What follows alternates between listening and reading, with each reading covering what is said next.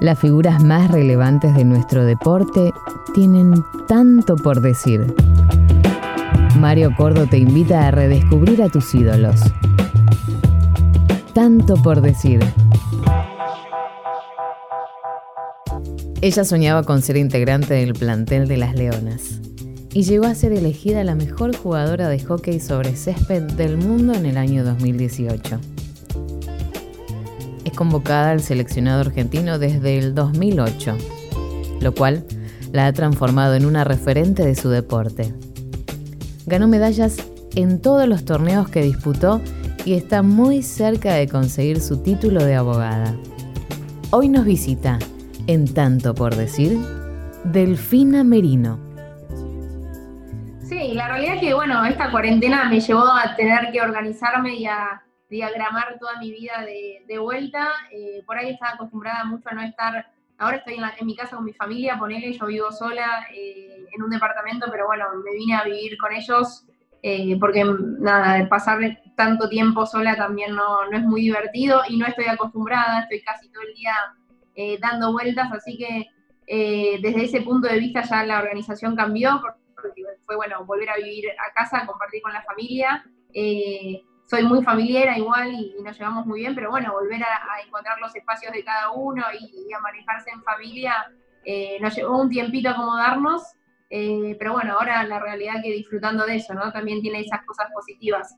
Pero después mi esquema cambió mucho porque, bueno, el tema del entrenamiento, de ir a entrenar al cenar, eh, ya no estaba más. Eh, empecé a entrenar acá en casa con algunos elementos que tenía, me fueron llegando a medida que iba pasando la cuarentena eh, más elementos, cosa que también la motivación iba cayendo un poquito, pero se levantaba porque aparecían chiches nuevos o casas nuevas. Este, la gente del Sport Club se portó muy bien con, con las leonas, nos prestaron unas cintas para correr, entonces eh, eso, eso me ayudó para, no perder esa parte del entrenamiento que cuando, nada, nosotros que corremos todo el día o estamos acostumbrados a hacer actividad física, cuando no la tenés te cambia un poco el, humor, las, las ganas, el, día a día. Así que por suerte la rutina de entrenamiento, hockey no, claramente, pero el resto la, estoy haciendo em, sobre todo la mañana.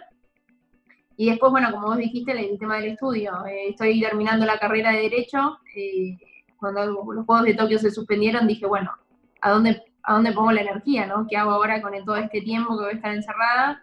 Eh, y bueno, me quedan poquitas materias y dije, bueno, es, es, el momento por ahí de ajustar ahí con las clases virtuales, que, que, es algo nuevo también para la Universidad de Buenos Aires, porque no existían antes las, las clases virtuales, o sea, la UBA es todo presencial, es todo eh, docente, alumno, eh, sos un número de documento, ahora de repente se hacían presenciales, eh, a ver, poner la cámara, quién sos, tu nombre, o sea, eh, creo que, hay cosas que cambiaron mucho y esta cuarentena va a ayudar a que lo que sirvió por ahí se pueda seguir continuando y seguir haciendo. Y bueno, hay otras cosas como lo social que uno extraña. Sin duda. a ver, vamos a tratar de ordenarnos. ¿Cuánto hace que no tocas el palo de hockey? Uf, y desde el 17 de marzo, más o menos. Martes 17, porque me acuerdo que la, cuarentena empezó el viernes 20. sí, eh, eh, esa, semana fue la última semana que jugamos al hockey. Claro. He, hecho acá en casa algún que otro ejercicio, tipo, de manera individual, pero quiero decir, de, definir, pegar al arco, jugar, moverme con los gestos del hockey, imposible, porque acá en el jardín de casa tengo eh, tienen parque acá mis papás, qué sé yo, pero no, puedo poner sí. el hockey. Sí, obviamente que no, obviamente que no. En algún momento, eh, hablando con, deportistas, con preparadores físicos, de, sobre todo, no te voy a mentir, la mayoría de fútbol, eh, hablábamos de, o por lo menos yo decía que es parecido a cuando uno vuelve o cuando uno sufre una lesión grave y está mucho tiempo parado. Pero también es cierto que cuando uno sufre una, operación, ponerle un posoperatorio, uno sigue yendo al club, kinesiólogo, médico, hay una fecha, tenés objetivos. ¿A vos te ha pasado pasar por una lesión que te tuvo durante bastante tiempo parada? ¿Se puede comparar esta situación con una lesión, por ejemplo? Em, y es una buena pregunta y, tiene sus puntos de semejanza, ¿no? Para mí en las lesiones así importantes, o por lo menos la única que me tocó a mí pasar, que, la tuve el año pasado, eh, la parte mental fue, fue clave, o sea, eh, cómo la afronté mentalmente, cómo la fui llevando día a día, eh, ver, digamos, de hacer pasos cortitos y no desesperarme y no entrar en esa cosa de ansiosa y de pasarme de roca de lo que es la cabeza fue fundamental. Y me parece que en esta cuarentena eh, mucho de lo que puse el año pasado lo estoy poniendo ahora.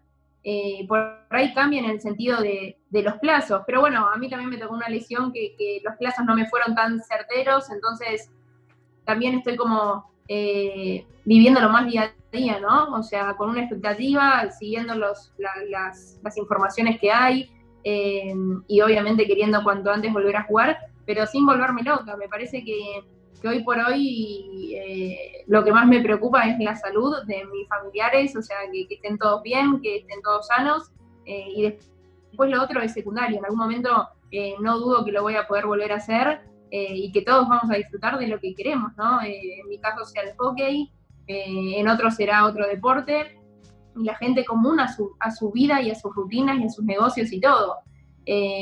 Pero bueno, tiene, tiene semejanzas un poco, eh, si, lo, relacionamos con una lesión que, te lleve un poco más de tiempo, pero como te digo, me parece que la clave en eso tiene que ver eh, con lo mental. Obviamente no tenés lo social, cuando uno está lesionado seguís teniendo lo social, eh, pero bueno, creo que eso es lo que más extraña y lo que más extraña a todo el mundo, el poder compartir con los amigos o con los grupos de, de trabajo, con los equipos, no sé, entrenar sola por ahí lo hice el año pasado y sabía un poco de qué se trataba, pero bueno, no, somos de entrenar solas las leonas. Sí, es un deporte colectivo, entonces es muy difícil de, tener, de tener eh, eh, la capacidad de poder mantener la motivación, de poder mantener la intensidad de entrenamiento, porque por más que uno entrene no es exactamente lo mismo, eso sin duda. Y lo positivo que pudiste hacer el, transformar en, la circunstancia que nos toca vivir, en transformarlo en algo positivo, es esto que decías vos de avanzar y de, poder terminar con la carrera? Sí, por ahí lo puedo encarar por ese lado, más que nada creo que apenas eh, supe que los juegos se pasaban al año que viene, dije, bueno, ¿dónde pongo toda esta energía? Porque obviamente se te cambian los objetivos, ¿no?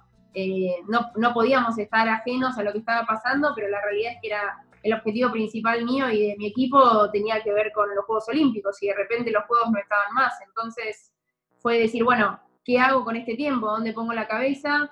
Eh, ¿Dónde pongo la energía que voy a tener? Voy a estar mucho tiempo en mi casa, cosa que no estoy acostumbrada, ¿cómo lo aprovecho? Y bueno, eh, obviamente el tema de las clases virtuales fue genial, poder continuar con esa metodología. Y, sí, el objetivo de repente, se, en vez de jugar los juegos, era ahora es convertirme en abogada este año y el año que viene ir a, jugarlo con un título bajo el brazo, si Dios quiere. Ni, más ni menos, no, es, poca cosa. Escúchame, ¿qué te había pasado en su momento? Eh, cuando te fuiste a Holanda, ¿pudiste cursar materias? ¿Habías dejado, habías aplazado la carrera? No, la realidad es que desde que terminé el colegio, que ahora voy a deschavar mi edad, yo tengo 30, pero en 2008 empecé a hacer lo de la facultad en el CBC, estudio en la, en la Universidad de, la UBA, entonces el primer año, primer año hice el CBC y después ya arranqué con la carrera. Obviamente que la carrera la hice mucho más despacio que cualquier persona que se aboca directamente al estudio. Eh, metía una materia, dos materias por cuatrimestre como mucho. Eh, el año que más metí fue el año pasado, por el tema, estuve más parada con la lesión y ahí dije, bueno, eh, no puedo jugar al hockey, bueno, voy con la facultad, cosa que también está buenísimo para descansar cargar y tener objetivos, qué sé yo, el tema de rendir también es una adrenalina, no te digo que es lo mismo que jugar, ¿no? Pero es un objetivo eh, cortito y que también es importante a lo largo para terminar la carrera. Así que creo que, bueno, en, todo este momento fue también un cable de decir, puedo, puedo poner mi energía en el estudio y, puedo adelantar algo que, bueno, lo, quiero terminar, pues la realidad es que también es un objetivo personal. Hay una cuestión que mm, estoy hablando con Delfina Merino, eh, que se nota mucho en los futbolistas, lo sabés, eh, en los deportistas de élite, yo creo que también, vos lo sos, eh, que por momentos la actividad te lleva a vivir en una burbuja, ¿viste? Y alejarte un poco de las, de cotidianeidades, de las realidades. Eh, ¿Cuánto te ayuda a vos, eh, por ejemplo, la carrera? Por ejemplo, como, como, sé que lo, que lo haces y que me gustaría que me cuentes también, las acciones sociales de las cuales participás. Sí, como vos decís, creo que todos, ¿no? Vivimos en una burbuja, ya sea si sos deportista o cada uno en su ambiente o su ámbito, a veces está muy eh, encerrado en sus cosas. Y, bueno, por ahí a mí lo que me dio la facultad todo este tiempo, más allá de poder poner la cabeza en otra cosa, eh, y que no sea todo hockey, hockey, hockey, porque bueno, me encanta, pero en un momento está bueno respirar eh, otros aires. y por ahí encontré eso en la facultad, sobre todo en la Universidad de Buenos Aires, que que es pública, que no todo el mundo te conoce, he ido a cursar y a veces no tienen idea ni, del hockey, bueno, del hockey no, pero quiero decir, no, te reconocen, otros sí que vienen y te piden autógrafos, o sea, es un mundo variado con eh, clases eh, sociales muy variadas también, entonces me parece que tiene algo rico, algo distinto, eh, que a mí me, ayudó y, también, como te digo, disfruté de esa etapa de, de facultad o la sigo disfrutando por ahí no tengo esta vida de estudiante activa, de estar todo el día en la facultad, porque voy, curso y me voy. Pero bueno, el, el conocer otra gente, el estar con profesores, eh, me parece que como jugadora también te vuelve más inteligente, ¿no? Eh, yo creo que las personas que estudian eh, son distintas también a la hora de resolver o a la hora de, dialogar, o a la hora de nada, de una circunstancia que, que, tenés que poner en juego tu rol, digamos, no solo de deportista, te ayuda y te da herramientas.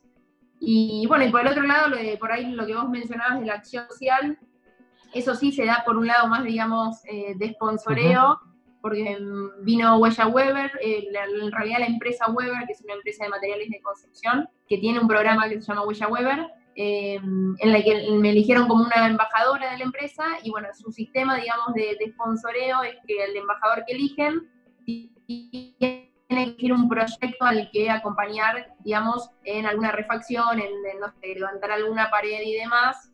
Eh, y yo fui con un proyecto en Santiago del Estero, en Icaño, eh, que queda casi a 200 kilómetros de la capital de Santiago del Estero, pero con un proyecto que no era levantar una pared, sino era levantar un merendero desde cero. Eh, pensé que me iban a, sacar corriendo porque la verdad era muy ambicioso el, proyecto y la idea, pero la realidad es que la gente de Weber se puso la 10 y me dijeron vamos para adelante, va a ser, va a ser un proyecto importante, por ahí nos va a llevar un año más de lo que pensábamos, pero vamos a hacerlo. Así que nada, hoy por hoy está casi terminado el merendero, falta poner el techo, eh, pero bueno, es, es, la idea de que casi 200 chicos puedan ir ahí a merendar, eh, a alimentarse y aprender también, ¿no? Porque se van a desarrollar distintas actividades y cosas eh, para que bueno, los chicos estén un poco con más posibilidades y oportunidades, porque hasta ahora merendaban eh, abajo de un árbol. Yo estuve en el lugar y, la verdad que es, impresionante. Eh, y bueno, yo solamente soy el nexo que, nada, estoy tratando de ayudar por medio de una empresa a gente que realmente lo necesita. Sí, no me parece, digamos, al contrario, no me parece poca cosa que ese el nexo, también de alguna forma comprometes a las partes, digamos, ¿entendés? Comprometes que alguien cumpla, comprometes que alguien lo reciba. Sí, eh, sí, sí, a mí me encanta mi rol y es más, en el sentido de yo ya venía o tenía idea de decir, bueno, quiero hacer algo social, eh, cómo puedo hacer, y creo que muchas veces todo el mundo piensa, che, quiero hacer algo social, pero pero te falta el cómo, el tiempo, cómo lo encaro, a dónde voy, qué hago. Eh, y por ahí son esporádicas las cosas que uno hace. Y a mí me pasa esto, de no encontrar el tiempo y el cómo y todo. Y bueno, cuando vino Weber a, presentarme todo este proyecto social, dije, bueno, esto es lo que yo necesito, ¿entendés? Porque toda la parte administrativa, la parte empresa, eh, no tengo que estar encima organizando, sino que, bueno, eh, lo empujo desde otro lado y, me parece que todo, todo se conectó de una forma buenísima para poder ayudar eh, a, este, a este pueblo de Icaño que la verdad vas ahí y es una cosa tremenda. ¿Cuántas veces fuiste, Delphi? Fuimos el año pasado, a mitad de año. Eh, fue cuando, empezó, fue, cuando, fue cuando empezó el proyecto? Cuando empezó la construcción, o sea, cuando empezó la construcción, los primeros ladrillos los pusimos ahí todos juntos. Eh, y después, bueno, la idea estaba ir este año, a mitad de año también. Y bueno, aquí estamos. Claro, claro obviamente. Pero estamos en, la realidad es que estamos en contacto y también nada, tratamos de hacer eh, donaciones o juntar cosas, porque imagínate que no, no, solamente es un lugar para estar, sino es comida, ropa, son un montón de cosas, así que si la gente quiere ayudar, se llama Merendero Las Trincheras y pueden colaborar, ahí en Instagram está la página, y meterse y hay mil cosas para hacer, ahí eh, siempre se encuentra algo para hacer. Sí, es que las necesidades son tantas que uno es un paliativo, ¿no? Digamos, nunca termina de cumplir y, está bien que sea así, digamos. Sí, y terminás con una cosa y aparece otra, y, terminás con la otra y aparece y decís, bueno, y es así, pero bueno, tiene lo lindo también de que también se va sumando cada vez más gente o, pasa esto, ¿no? De la difusión y uno escucha y dice, ah, bueno, yo tengo ganas de hacer algo social, me, meto, ayudo y contarle, a, no sé, donar dos buzos es un montón, ¿entendés? Como que no hace falta hacer nada muy loco tampoco.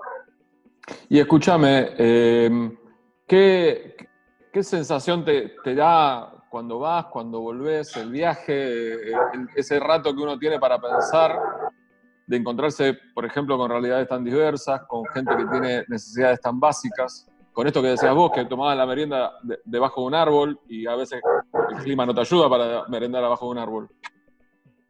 Sí, no, es súper fuerte. Este, creo que es imposible no volver un poco eh, conmovido y, emocionado. Yo la, vez que fui, fui con mi papá, que también está medio, eh, lo, metía a involucrarse también en el proyecto. Y, nada, y también como que volvíamos charlando los dos eh, emocionados y sorprendidos de todo lo que nos había generado un día con esa gente, ¿no? Que es muy humilde y, son muy generosos también, o sea, nos esperaron con unas empanadas, eh, con unos carteles y, con muy poco hacen mucho. Entonces es ahí cuando también caes un poco la realidad de decir, bueno, eh, qué afortunado es uno en tener las cosas básicas, en tener un techo, en tener un lugar para, comer.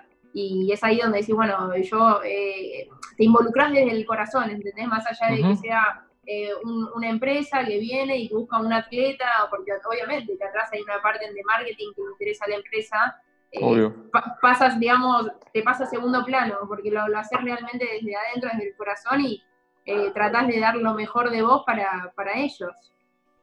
Aparte, ocurre algo mágico que es muy difícil de, explicar, que es que cuando, cuando brindás una ayuda, cuando, cuando brindás esa solidaridad desde adentro, hay como una cuestión de satisfacción muy difícil de explicar, que es difícil también de encontrar en otras situaciones de la vida. Sí, pues, digamos, pasa por lo interno, ¿entendés? Como que no, tampoco ni siquiera hace falta de, contarle al otro lo que hiciste, pasa por, por vos sentirte eh, tranquilo que estás haciendo un poquito por otra persona eh, que por ahí ni la conoces, ¿entendés? Pero te necesita. Sin duda, sin duda. Eh, hacemos una pausa, ¿te quedas un ratito más? Dale, me voy a hacer otro café. Dale, me, encantaría que me hagas uno, pero ahora me voy a hacer yo. Eh, ahora sigo charlando con Delfino Merino. Club 947. 947. Todos los deportes. Un solo lugar. No aplaudamos al mosquito, combatámoslo en serio. Para combatir el dengue, el zika y el chikungunya, evitemos que los mosquitos piquen y se reproduzcan. Usemos repelentes, coloquemos tules en la cuna de los bebés y demos vuelta a contenedores para que no se acumule el agua. Si tenés fiebre alta, dolor de cabeza y dolor muscular, no te automediques y acudí al médico. Encontrá más información en argentina.gov.ar. Argentina Unida, Ministerio de Salud, Argentina Presidencia. Revelate. Estudiar es elegir tu destino. Vení a UMED. Universidad Metropolitana para la Educación y el Trabajo. Seis facultades, 16 carreras de grado. umed.edu.ar Club 947. 947. Todos los deportes. Un solo lugar. Tanto por decir. Delphi, ¿llegaste a disfrutar de los Juegos de Río? Pensé que me ibas a decir si me había llegado a preparar otro, otro café y te iba a decir que no. Estamos eh, pará, descartaba, descartaba que sí. Descartaba no, que no, no, cerramos off record y no me pude ni levantar. Escuchamos una cosa, ¿y, no, ¿y nadie te hace un café en esa familia? No, no, acá cada uno eh, se levanta y hace lo suyo, no hay, no hay, no hay coronitas. Muy bien, muy bien. como em, corresponde. No, me decías los Juegos de Río, si los llegué a disfrutar, sí, la realidad es que los Juegos Olímpicos siempre se los disfruta, ¿no? Em, son cosas especiales, momentos únicos. Si me decís, hubieses querido que se den distinto desde el lado deportivo, sí, 100%, eh, porque bueno, terminamos perdiendo los cuartos de, final con Holanda en un partido, eh, si no me equivoco, fue un 3-2 muy justo, llovía, me acuerdo, eh, y nos quedamos eliminadas de esa forma. Entonces, no, no, no hubiese sido lo, ideal ni lo que queríamos, pero no hicimos una buena zona. Para ser realistas y, autocríticas, no hicimos una buena zona que nos costó cruzarnos con Holanda en un momento que, no, era lo que esperábamos. Ahora, eh, para, lo, para lo que significan los Juegos Olímpicos para las Leonas, que indudablemente es eh, probablemente el único objetivo que no han podido cumplir en cuanto a medalla dorada. No estoy subestimando, por favor, ni, ni una medalla de plata ni de bronce, ni, ni, nada que lo que han hecho ustedes en la historia, eh, tanto tu generación como la anterior. el tener un golpe tan duro indudablemente que ha marcado seguramente profundo, las ha marcado a ustedes profundamente. Sí, sin duda. Eh, me acuerdo, es más, al ser cerca, eh, Brasil, mi familia viajó toda y eh, primos incluidos, y la mayoría de las familias de cada una de nosotras a acompañarnos. y claro, y todos habían sacado entradas como pensando que todos llegábamos a la final.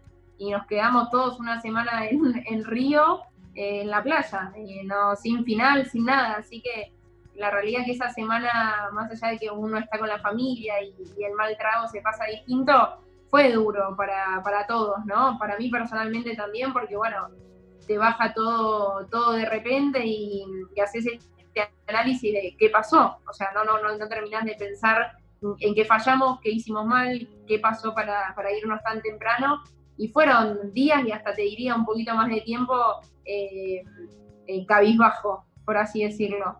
Eh, pero bueno, me parece que también se, dio, se dieron muchas cosas que, no fueron de la mejor forma, hubo muchas lesiones antes del Juego Olímpico, tuvimos eh, una serie de partidos amistosos que hoy si me, me preguntás yo no los hubiese hecho, jugamos como siete partidos contra Nueva Zelanda, eh, nos lesionamos, yo estaba incluida en el grupo, éramos como seis que estuvimos lesionadas como 20, 20 días más o menos, entonces el equipo titular no llegó bien físicamente, eh, y también era un equipo joven, hubo muchas bajas después del retiro de lucha y después un par más de, chicas dejaron, y bueno, y el equipo obviamente que más allá de que sumaron, jugadores, sumaron jugadoras del junior, eh, no, por ahí no pudimos llegar a, aceitarlo de la forma que, necesitábamos para los juegos.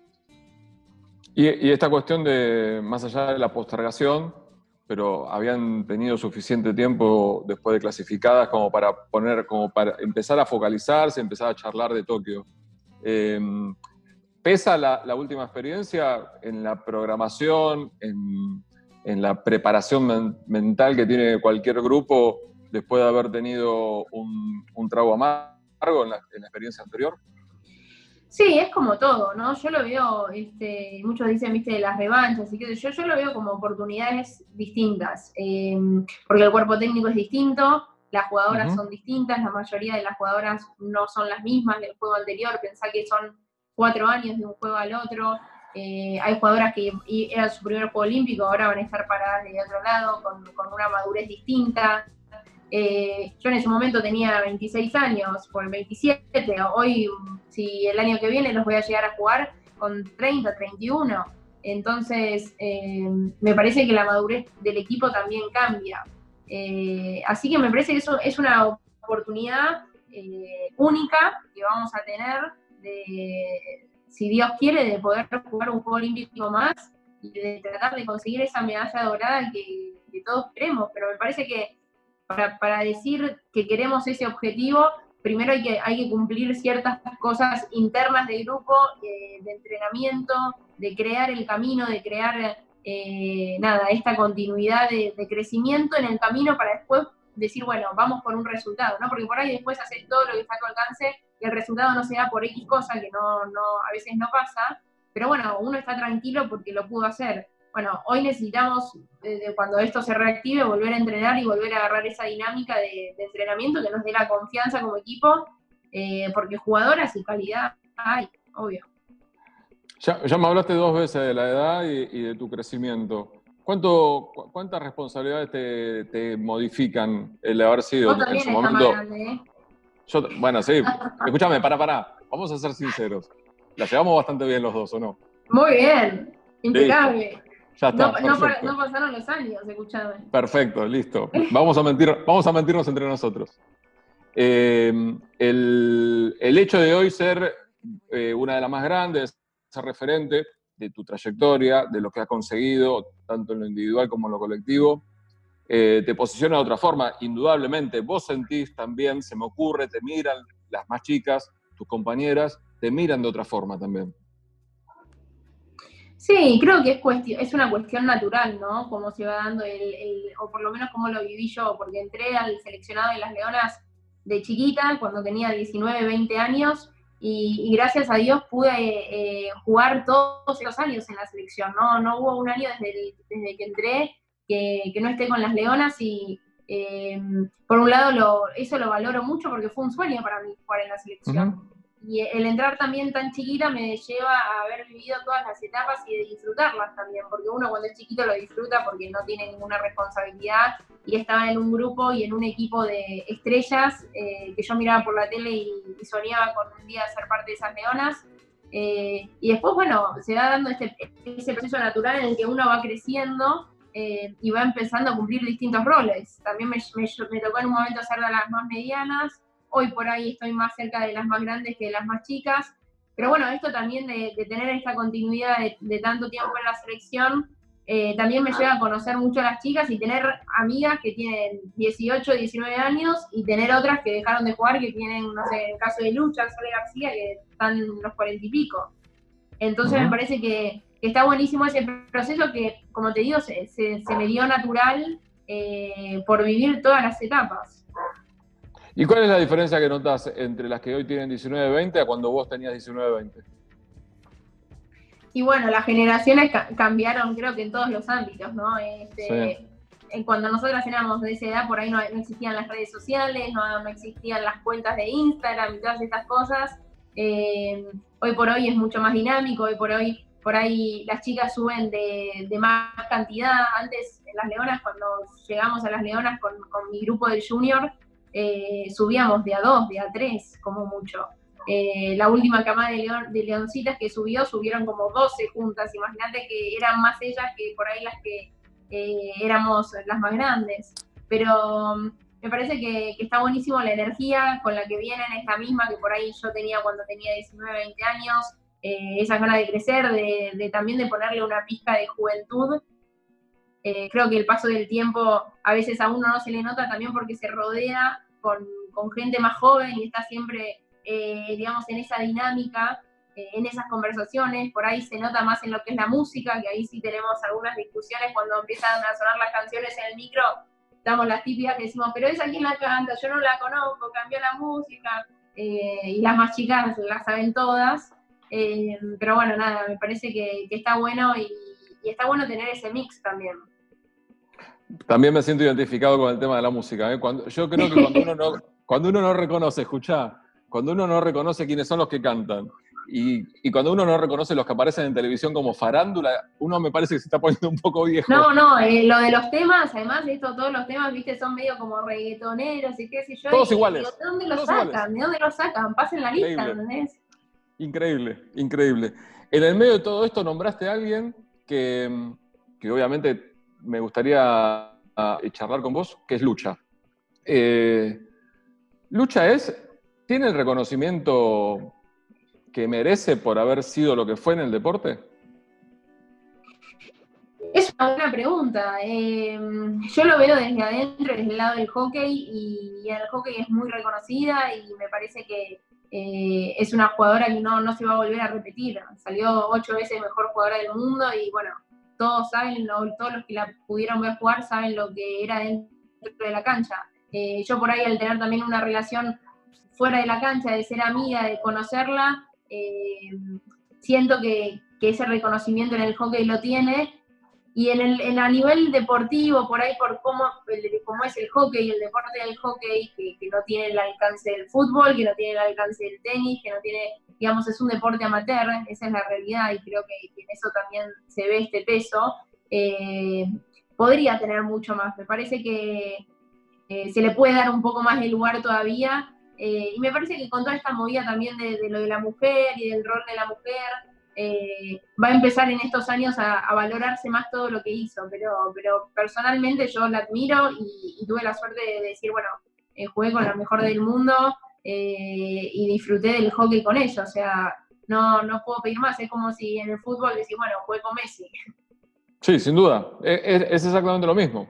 Ahora, que haya sido elegida ocho veces mejor jugadora del mundo, mejor jugadora del mundo. digamos, si, vos lo trasladas ni hablar al fútbol, ¿no? Eh, creo que vos y yo, los dos estamos constantemente trayendo el fútbol como, no como comparando, sino por, como tenerlo como parámetro. Eh, bueno, Leo lo ha, logrado en seis oportunidades, digamos, pero es mucho, digamos, es muy difícil mantenerse a ese nivel, a un, a un primer nivel tan alto, con tanta exigencia, cumplir con los objetivos y encima el reconocimiento. ¿Entendés? Me parece que por ahí pasa la cuestión de, de superlativa su carrera. Sí, ella misma, y creo que lo ha contado y lo, y lo ha dicho, también ella se entrenaba y la forma en la que eh, buscaba mejorar constantemente. Eh, sobre todo sus últimos años yo compartí bastante el tema de entrenarnos, eh, digamos, hacer entrenamientos extras, cuando ella por ahí iba al cenar a hacer algunas cosas de, de ejercicios y qué sé yo, le decía, bueno, llamame y vamos.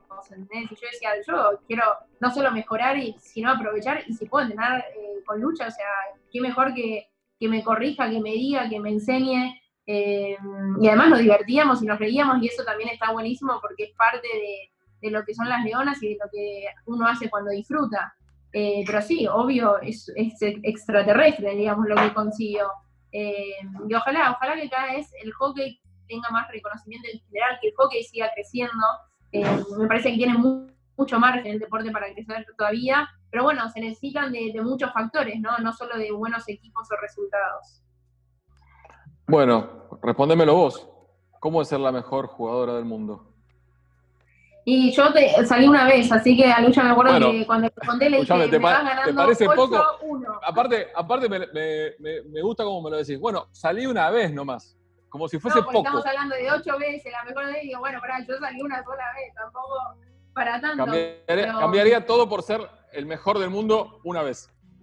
Sí, no, la realidad es que fue un momento muy lindo, muy especial. Eh, me parece que, es como digo, me llegó también el premio en un momento de mi carrera que, fue más una motivación que otra cosa, porque no, no es que me estaba yendo ya de las leonas y colgando el palo de hockey y estaba recién arrancando, sino eh, en una etapa más intermedia.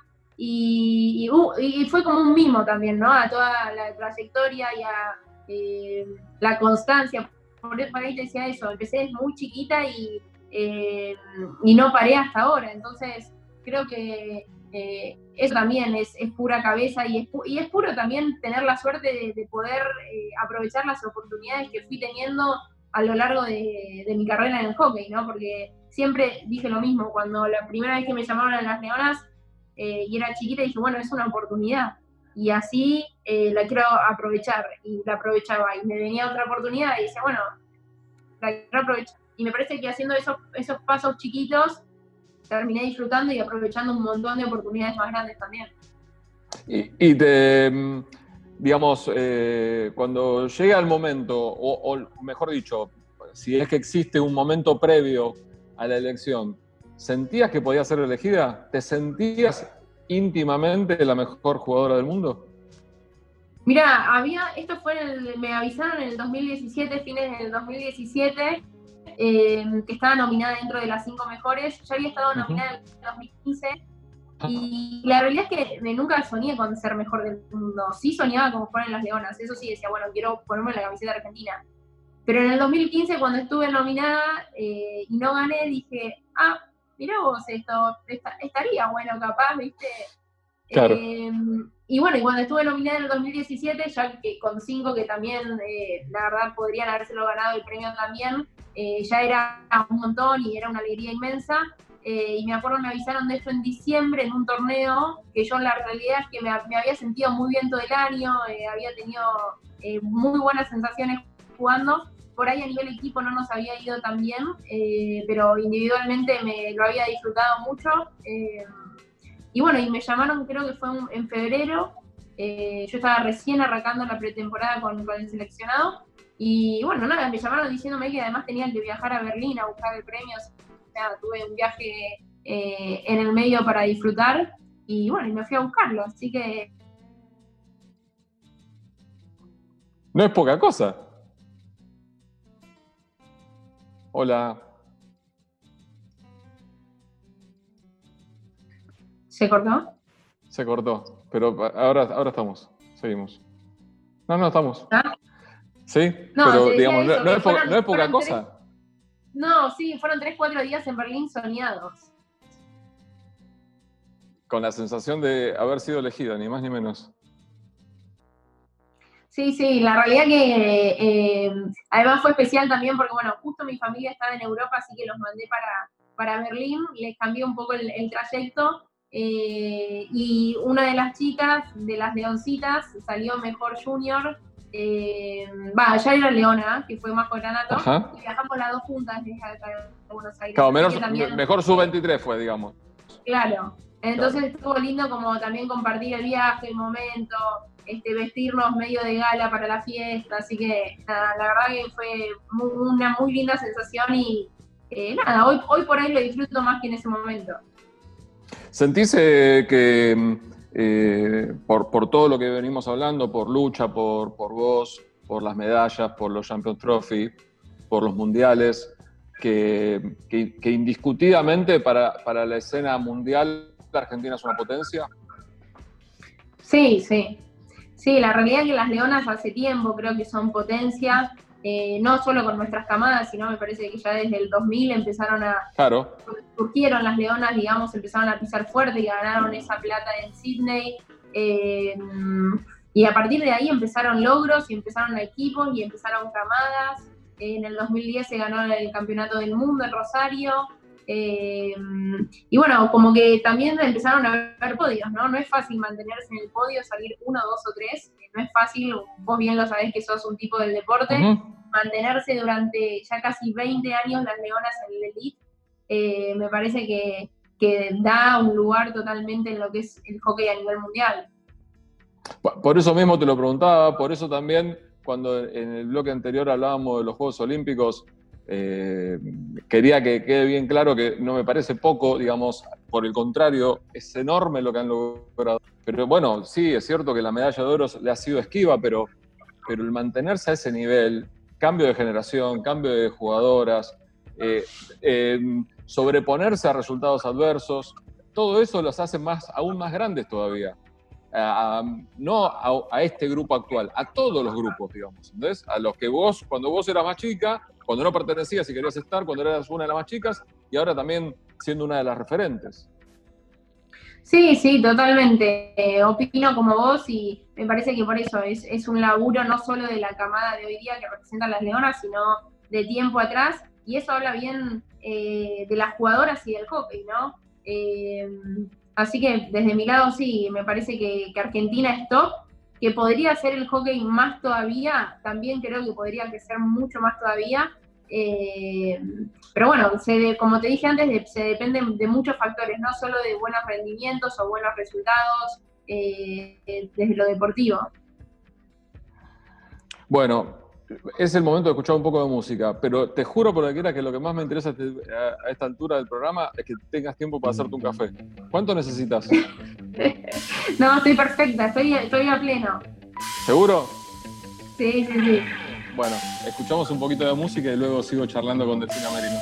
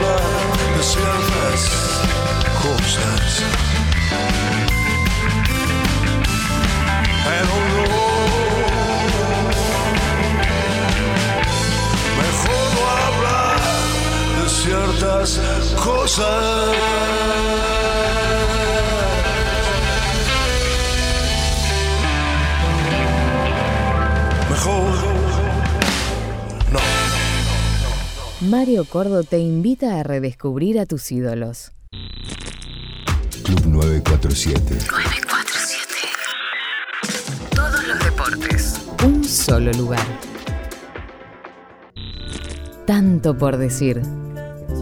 Bueno, eh, eh, hagamos eh, servicio de, de vida social, no de vida privada, de vida social. Contame realmente cómo se mantiene una pareja en cuarentena con tanta distancia en kilómetros y Ah. en tiempo.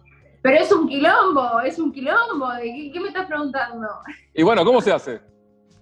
No, la realidad es que eh, la, la distancia de por sí no es fácil, eh, pero la veníamos llevando bastante bien con, con viajes, idas y vueltas, idas y vueltas. Eh, creo que nunca visité tanto Europa como este último tiempo, pero, pero bueno, en un momento coincidimos en Holanda, después, eh, bueno, Licha se fue para España, así que yo empecé a viajar al País Vasco, que me vino bien para conocerlo, tenía familia ahí, no la conocía, así que... eh, ¿En serio? bueno, sí. Tenía familia en San Sebastián, eh, y nada, y como que uno nunca va al País Vasco, digamos, cuando va a No. Europa por ahí va a, a otros lugares.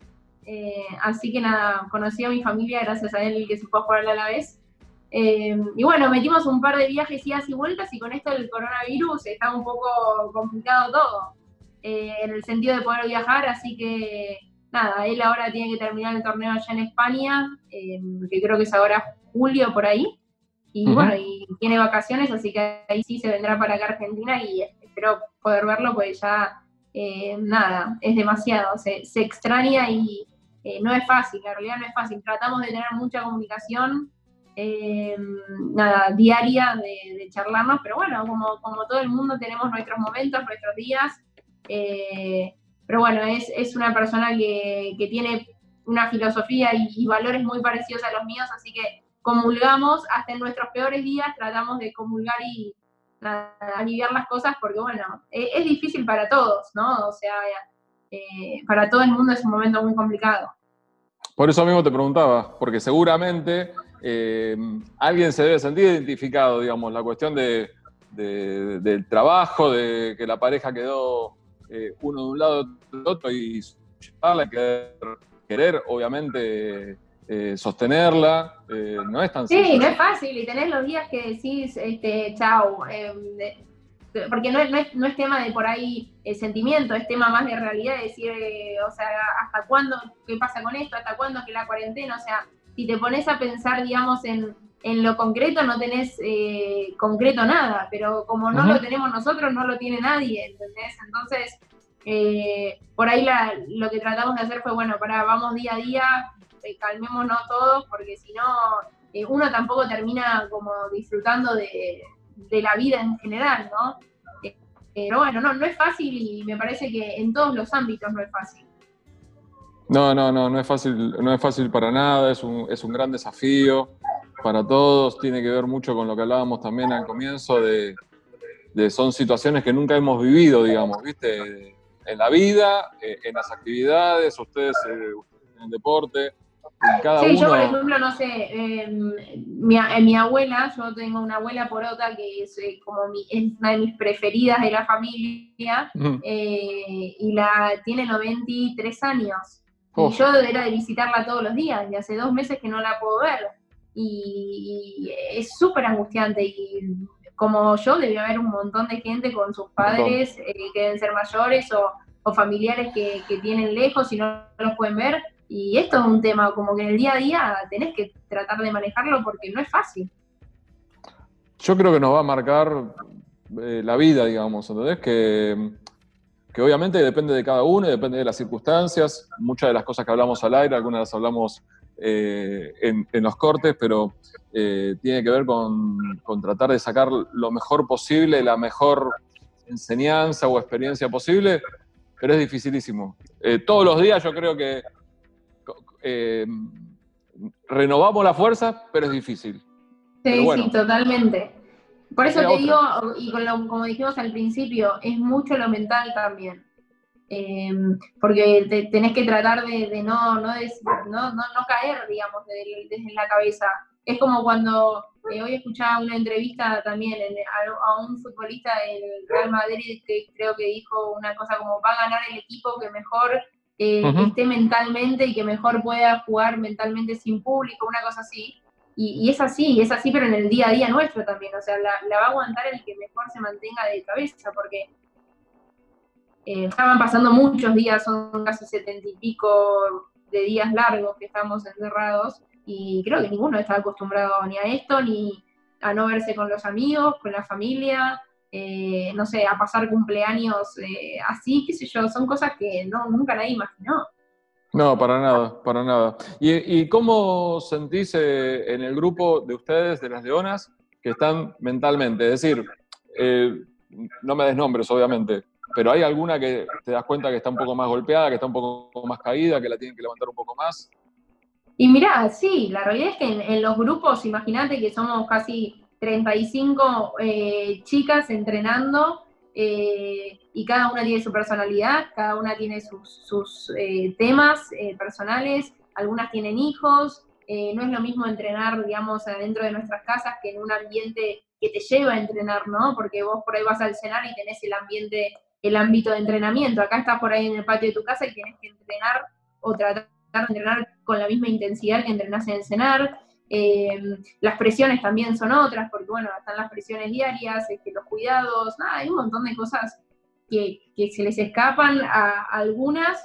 Eh, me incluyo, eh, porque yo también he tenido días que por ahí entrenamos por Zoom y, que te cuesta, que te cuesta eh, seguir el ritmo, seguir la clase, pues se te va la cabeza decir, ¿qué estamos haciendo? ¿Entendés? O sea, ¿en qué momento estamos en, el patio de nuestras casas cada una? Entonces sí, pero bueno, es lo que tocó, es la realidad y como te digo, el que más fuerte de cabeza esté es el que mejor la, va a poder aguantar, pero es como todos, hay días que este, por ahí cuesta más que otros. Eh, yo hice un par de Zooms con algunos clubes imagínate los equipos que hicieron toda la pretemporada para empezar a entrenar mm. y llega marzo y se suspende todo. O sea, tienen que seguir entrenando, no saben cuándo van a jugar el torneo metropolitano y las más chiquitas, no sé, de 13, 14 años, me preguntaban eso, me decían, no, no tenemos ganas de entrenar, o sea, ya no, o sea, ¿qué hago? ¿Desde dónde saco la motivación? Porque quieras o no, nosotras es un trabajo, entre comillas, digo, pero nunca va a ser un trabajo, pero es lo que hago todos los días. Eh, pero para esas chicas es un hobby. Entonces yo le decía, oh, nada, agarré el control, tirate a mirar Netflix un, un rato, eh, hacer lo que, lo que sientas, lo que necesites, porque digo, también, viste, es como, a veces hay que decir, bueno, eh, me ganas de cuarentena hoy, me relajo un toque y bajo un poco los cambios, porque si no es como estar luchando todo el tiempo eh, contra algo que, bueno, a veces cuesta. Sí, aparte, digamos, vos lo decías, lo del trabajo, entre comillas, es una actividad, digamos, es una actividad, forma parte de tu vida, eh, como, como la que tenemos un montón, digamos, no, no, tiene que ver pura y exclusivamente con la remuneración, tiene que ver con tu, con tu estilo de vida, y esto te lo altera, obviamente, y, a veces eh, yo estoy charlando con vos y estoy pensando en, en la gente que nos está escuchando, y capaz que, bueno, estos dos aburren ya hablando, pero es imposible hoy sentarse a hablar con alguien y no hablar de lo que nos pasa a todos en nuestro entorno. Sí, y además hoy me parece que también ya estamos en un momento que eh, al principio era como que todos, eh, si por ahí no la estabas pasando tan bien, no lo, no lo decías para no eh, decir, bueno, ¿cómo voy a tirar esto, esto para abajo? ¿Cómo voy a pero está bueno también si sos por ahí una, una, una, persona que tiene más difusión o en este caso que vos por ahí tenés la radio, de poder charlar de las cosas reales que nos pasan, porque si no es poner una careta, digamos, a, una situación que somos todos humanos, o sea, por más de jugar al hockey en las leonas, eh, no somos un robot y tenemos sentimientos y tenemos eh, sensaciones. Y está buenísimo poder compartirlas porque es mucha gente que se debe también tener estos momentos, que son normales, que debe pasar a cualquiera. ¿Sabes qué me ha pasado? Eh, hace un poco más de un año que hago este programa y más de 50 van. Y me ha pasado, obviamente, que he tenido la suerte de tener grandes invitados, como lo sos vos también. Eh, pero me sorprende cada vez que tengo mm, la posibilidad de charlar. Me pasó con Chapa Retegui, me pasó con, con Cachito Vigil. Estoy tratando de hacer memoria si me estoy olvidando de alguien. Cuando, cuando pasa algo de, de hockey sobre césped, lo que generan las chicas. Es increíble lo que generan, ¿eh? Sí, la realidad que por eso te digo, es como que si, si te, pensa- te pones a pensar el por qué, es por un montón de camadas y de historia Ujú. del hockey desde hace mucho tiempo. Eh, hoy es imposible que una persona no sepa lo que es un palo de hockey. Antes por ahí decían, ¿qué es eso? ¿Es de golf o no sé qué? A- Hoy por hoy no hay chance que no sepan que, eh, que es de hockey y se juega en todos lados, en las villas, en los municipios, en los clubes, en los barrios privados, en los colegios. Eh, dejó de ser un, un deporte elite para ser un deporte popular. Sin duda, sí, sí, sí, el crecimiento exponencial y popular eh, se nota. Y escúchame, ¿tus padres los dos no jugaron al hockey? Sí, los dos. Sí, los ¿Y qué dos en sabes? ¿Qué- qué, eh, ¿Pudiste ver algo? ¿Juegan todavía? Eh, No, no, ya no juega ninguno de los dos. Este, No mi se juntan, digamos, veteranos, no- veteranos no juntan nunca. No, no, no juegan. Dicen que ya no están para, para eso, este, que se pueden lastimar. Eh, mi mamá juega al tenis y mi papá nada, la paleta o viste, otros deportes, pero eh, con mi hermana los cargamos y le decimos, eh, porque Gonzalo también juega al hockey, y le decimos a ver Ajá. eh, quién, quién salió cada uno, ¿viste? a ver quién era el que tenía los gestos. Y, es- y me- y nos ¿Y qué dicen que hay muchas cosas de lo que hacemos que ellos nunca se supieron que existían. ¿entendés? Entonces, eh, creo que modernizamos el deporte nosotros. ¿Quién tiene mejor prensa dentro del ambiente, tu mamá o tu papá? Eh, no, mi papá era delantero y mi mamá mediocampista, pero mi mamá era goleadora también, así que después fue a jugar también un poco adelante. Debo, debo tener una mezcla de los dos, porque los dos somos delanteros además. Sí, sí, eso sabía, lo de tu hermano también lo sabía. Bueno, pero, Pero, entonces... no, no- no sé, tend- tendremos un poquito de cada uno, ¿viste? Todos se quieren llevar los méritos. Y, y se conocieron en el club, obviamente, y jugaron en la misma, en la misma época, ¿no? Sí, sí, sí, familia del club, o sea, de mis ab- desde mis abuelos son del club, así que como que también hay, hay toda una vida de lo que es club eh, muy, muy fuerte y arraigada en el banco. Sí, me, me parece, me parece fantástico. Y escúchame, más allá de la, de la actualidad que te tiene eh, muy atenta a- ahora a la Liga Española, eh, con Racing, ¿cómo estás? No, bien, muy bien, o sea, más allá de, de seguir la Liga Española, Racing, Racing Corazón. Eh, fui a- al último clásico con Independiente ahora, que fue, bueno, ahora, No, ¿es en serio? sí, obvio, estaba ahí en la ¿Qué? cancha, no sabes lo que fue, una cosa. ¿Qué pero- partido? Sí, lo, comen- lo comenté para la radio. ¿Qué partido, por favor? No, pero vos ¿Qué no o sea, yo mirá que he ido a la cancha, no te digo que voy siempre, pero he ido a partidos importantes y nunca viví lo que viví ese día en la cancha de Racing. O sea, te lo digo y todavía se me pone la piel de gallina, pero eh, nada, se vivió algo tremendo, tremendo. No, de que aparte era un partido in- increíble, con eh, los expulsados, con, con la cantidad Sí, no de- había de chance, no había chance. Con- bien con la cantidad de situaciones. Bien Racing. y, y probablemente con la, lo- lo- la única oportunidad de gol que tuvieron en el segundo tiempo, terminar ganando No, un clásico de esas características. Ese partido fue literalmente este, sufrido como nos lo merecemos todos los hinchas de Racing. Así. No sé, si- no sé si lo- se lo merecen, pero sí que están acostumbrados, eso sí. Bueno, pero viste que nos gusta, como que ca- caemos en eso, Eh, en el sufrimiento y la bancamos y vamos para adelante y la cancha sigue estando llena, eh, qué sé yo, pero estuvo, me acuerdo yo estaba eh, al lado de un tipo que ni conocía y cuando fue el gol, no sabes cómo me abracé con el tipo, como si fuese de toda la vida. El flaco lloraba, todo, yo, o sea, se me caían las lágrimas también, pero digo, me terminé abrazando con un X, viste, que ni idea. No, muy bueno. Nada, nada, increíble, increíble, increíble como partido, increíble. Eh, nada, agradecerte, eh, de verdad que lo disfruté mucho. eh, me, podría, me da la sensación de que sos de, de esas personas, porque aparte lo sé, porque hemos compartido charlas en otro momento, que podemos hablar de cualquier cosa y que, y que podemos estar de acuerdo o no, pero la verdad que va a ser entretenido.